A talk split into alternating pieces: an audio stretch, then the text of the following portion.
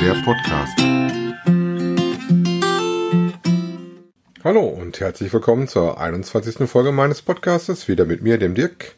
Ähm, ja, die Woche war das Wiegen leider nicht so erfreulich. Ich wiege mich immer freitags. Hatte ein Plus von 0,3 Kilo. Hab dann für die Challenge nochmal am Freitag extrem aufs Essen aufgepasst und ich so mit äh, minus 0,1 Kilo da einbuchen können. Also noch ein bisschen was verloren zum Freitagswiegen. Wie gesagt, war so abnehmtechnisch nicht ganz so erfolgreich. Zwei, dreimal das Essen auch nicht so gut gewesen. Der Fuß macht leider immer noch Probleme. Insofern habe ich mich mehr aufs Radfahren als aufs Laufen verlegt. Bin jetzt die Woche einmal irgendwie so um die 28 Kilometer, ungefähr 29 und das zweite Mal knapp 32 Kilometer. Ja, die 32 Kilometer auch relativ zügig, äh, merke da aber auch, dass mir dann irgendwann auch der Hintern weh tut. Das mag am Sattel liegen, das weiß ich noch nicht so genau, ähm, weil ich hatte mir damals einen anderen Sattel besorgen müssen, weil meine Hüftknochen ein bisschen äh, breiter auseinanderstehen als für Männer üblich. Ich habe also eher so die Geometrie von Damen und hatte mir dafür extra einen speziellen Sattel besorgt. Ähm, da war aber die Entscheidung, wie viel Kilometer fährst du? Bis 30 Kilometer weichen Sattel, ab 30 Kilometer sagt man einen etwas härteren Sattel. Ich habe damals nicht so die Mengen gefahren und habe natürlich gesagt, ja, bis 30 Kilometer reicht vollkommen aus. Ja, und ähm, jetzt merke ich so, wenn ich so die Ecke von 30 Kilometer knacke, dann tut mir dann noch irgendwann das Hinterteil etwas weh. Ja, Laufen war in dem Sinne relativ wenig die ganze Zeit. Äh, habe dann den Fuß sehr beobachtet. Ähm, war aber nichtsdestotrotz einmal laufen und zwar am Samstag war ich laufen und zwar den Mattmaster in Wetze bin ich ja gelaufen. Ähm, Wetter hat wie die letzten Jahre immer toll mitgespielt, ähm, war sonnig. So war das auch gerade nach der Veranstaltung sehr angenehm. Ähm, die waren auch wieder mehr Kilometer, als sie angesagt haben. Ich war gemeldet äh, mit meinem Team für den 12 Kilometer Lauf und es waren im Nachgang 13 Kilometer. Die Hindernisse ähm, waren wie immer ähm, unterschiedlich, also welche, die ich sehr toll finde, welche, die ich ein bisschen noch verzichten kann. Also eins habe ich ausgelassen, alle anderen habe ich gemacht. Ausgelassen habe ich das Buddy Carry. Buddy Carry heißt, dass man praktisch seinen Partner trägt oder von seinem Partner getragen wird. Das wird dann im Wechsel gemacht. Zum einen möchte ich auf meinen Rücken keinen Kollegen mit 80 Kilo oder sowas packen. Ähm, da habe ich doch zu viel Schiss, dass ich mir was im Rücken weghole. Und auch keinem zumuten, meine 100 plus Kilo äh, selber bei ihm auf den Rücken oder auf die Arme zu kippen. In dem Sinne habe ich das Hindernis geskippt und bin dann dran vorbei. Ähm, aber alle anderen Wände, Matschlöcher und was es da nicht so alles gab, haben wir brav mitgenommen und alle Hindernisse gemacht. Viele Hindernisse, die man auch nur zusammen erledigen kann, also gerade die Wände, die ein bisschen höher sind, geht nur, wenn man einen hat, wo man hochklettern darf und einen, eventuell Leute hat, die nur oben hochziehen. Insofern äh, geht man dann nach oben, dreht sich um oder stellt sich hin, macht eine Räuberleiter, lässt die Kollegen oder die Damen, je nachdem, wen man dabei hat, gerade ähm, über die Schultern auch hochklettern. Äh, wichtig wären, wenn ihr das mal machen wollt, ich rate euch zu Handschuhen, entweder Halbhandschuhe oder wie ich das gemacht habe mit vollen Handschuhen. Ja, war jetzt mein fünfter Mattmaster und hatte auch wieder sehr viel, viel Spaß. Hatten ein paar spannende neue Wasserhindernisse dabei, so eine Rutsche, in die man reinspringt vorwärts, äh, wo man nicht so richtig sieht, wo man hinspringt. Fand ich sehr lustig. dann hat man natürlich wieder den Flyer dabei, das ist so eine große Rutsche mit 10 Metern. Ähm, sehr schick fand ich, auch gerade fürs Team. Ähm, so eine Sache, die nennt sich, glaube ich, Cape Side, wenn ich das richtig im Kopf habe. Das ist so eine quadratische Rolle, die seitlich gelagert ist, wo man sich dann praktisch oben am Quadrat festhält und die anderen drehen diesen quadratischen Block und wird dann praktisch mit diesem Block von einer Seite auf die andere Seite gepackt. Man steht dabei im Wasser und landet natürlich auf der anderen Seite auch im Wasser. Und dann dreht man halt von der anderen Seite und zieht dann äh, das Team nach und nach rüber. Das hat bei uns auch super funktioniert. Unser Team ist zusammen gestartet und wir sind auch zusammen im Team äh, ins Ziel gekommen. Waren eigentlich auch relativ äh, gut von der Zeit her. Also wir hatten zwei Trupps, die unterwegs waren. Eine 6 Kilometer, eine 12 Kilometer Truppe. Auch die 6 Kilometer hatten übrigens einen Kilometer mehr. Die hatten äh, 7 Kilometer. Da hatte auch einer meiner Kollegen mitgeträgt. Und ähm, die waren, ich glaube, in der Pace von 12 irgendwas unterwegs und wir waren mit einer 1044 trotz Hindernisse und Wartezeit, dass wir alle zusammen waren ähm, doch recht ordentlich. Also wir hatten die letzten Jahre, die ich auch geguckt hatten, glaube ich auch eine 1244, die wir da hatten als Kilometer Pace. Das war schon nicht schlecht. Dann sah man halt auch, dass wir zwischen den Hindernissen wirklich fast immer gelaufen sind. Ähm, ja, war da auch ein gutes Thema, weil anders als die Jahre zuvor war das diesmal so. Normalerweise hat man immer ein richtig oder mehrere richtige Matschhindernisse wo man relativ dreckig wird und dann gibt's so richtig schweren Schlamm. Also der bleibt an einem Pappen.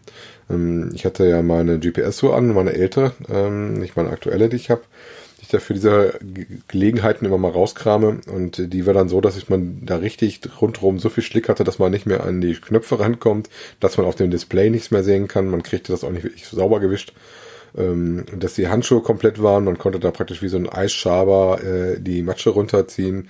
Die Klamotten waren alle so. Man hatte bei seiner Buchse das Gefühl, dass man was reingemacht hätte, was man da nicht drin haben möchte. Ähm, und normalerweise kommt kurz danach meistens ein Hindernis mit Wasser. Ja, äh, dies Jahr war das dann zum Schluss nicht mehr so. Zwischendurch ja, aber zum Schluss hatten wir richtig dicken Matsch. Ähm, teilweise sind die Leute dann geschwommen, weil sie umgekippt sind und dann nicht wieder hochgekommen sind, sind dann bis zum Ende der Matschkohle äh, durchgewartet. Schwimmen kann man das nicht nennen. Da muss man auch gucken, dass man seine Schuhe nämlich immer mitnimmt. Die bleiben so richtig schön drin stopfen. Und dann haben wir bestimmt zwei Kilometer, zweieinhalb Kilometer mit kompletten Matsch äh, bis zum Ziel verbracht. Ähm, Ziel war als letztes Hindernis ähm, so eine Halfpipe das heißt, man rennt dann äh, mit seinen Dreckingschuhen und den Dreckinghosen und den Dreckinghandschuhen und versucht dann irgendwie mit dem glitschigen, äh, halb angetrockneten Matsch irgendwo die Wand hochzukommen. Hatte auch ein bisschen den Nachteil, dass man eigentlich erst in den Carwash, das ist praktisch die Duschanlage, die es da gibt, wobei äh, Dusche ein bisschen hochklingt.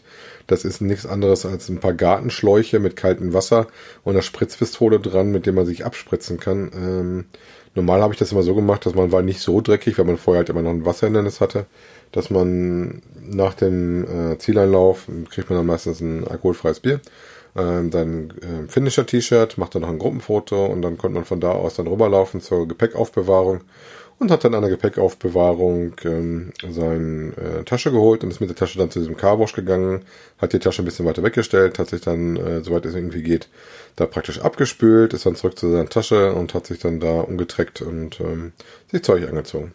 Ja, aber diesmal waren wir so eingesaut, dass man da die Tasche dann direkt mit hätte wegtun können.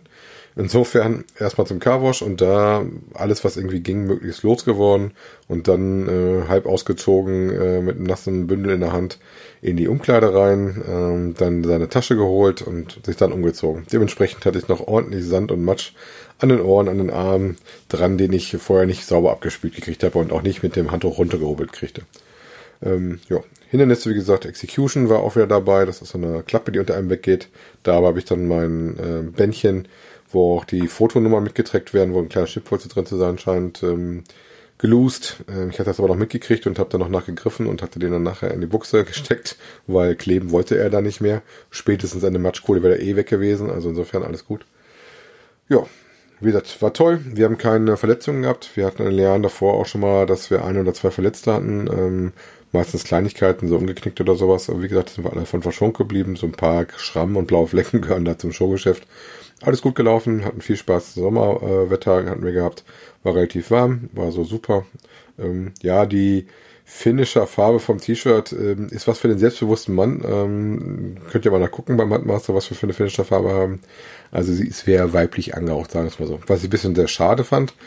Normalerweise hat man hinten auf den T-Shirts auch immer zusätzlich drauf so ein bisschen was, wo man das gemacht hat. Also ich war ja auf dem Airport in Weze dann ist das immer Airbase Weze und ähm, bei dem Mudmaster, den ich sonst noch mitgelaufen bin, dem Family Edition in, in, im Burger Store in Arnheim, hat man halt auch Family Edition und dann ein bisschen das Thema mit dem Zoo aufgenommen. Das hatten sie diesmal gar nicht. Da stand einfach nur Finisher quasi und auf der anderen Seite Mudmaster. Das könnte man prinzipiell auf allen weiteren Veranstaltungen auch verteilen. Ich weiß nicht, ob das jetzt so der Hintergrund ist, dass man da ein bisschen ähm, Geld sparen möchte und nicht für jedes Event ein eigenes T-Shirt auflegt, äh, sondern dann das ein bisschen trennt. Fand ich auf jeden Fall ein bisschen schade, abgesehen von der Farbe, die ein bisschen apart ist.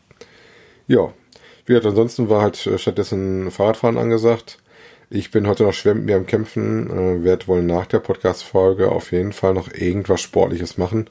Ähm, hatte gerade noch mal äh, die Muskeln gedehnt auf so einer Rolle ich habe aber das Gefühl, dass es bei mir immer besser ist dann, wenn ich mich bewege. Also wenn ich lange Zeit gesessen habe oder gelegen habe und dann aufstehe, so die ersten paar Schritte, das ist das, wo das ein bisschen wehtut. Wenn ich so ein bisschen eingelaufen habe, ist es nicht ganz weg, aber deutlich besser.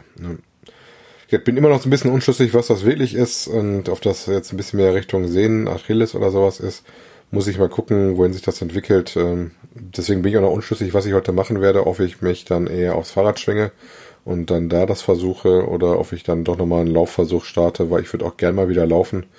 Ähm, wie gesagt, beim Mudmaster die 13 Kilometer mit Hindernissen und ein Traillauf in dem Sinne äh, mit ähm, doch starkem Gelände äh, hat eigentlich ganz gut geklappt, wobei ich da auch mehr so eine Stütze um den Fuß gemacht hatte, um das Gelenk ein bisschen zu stützen.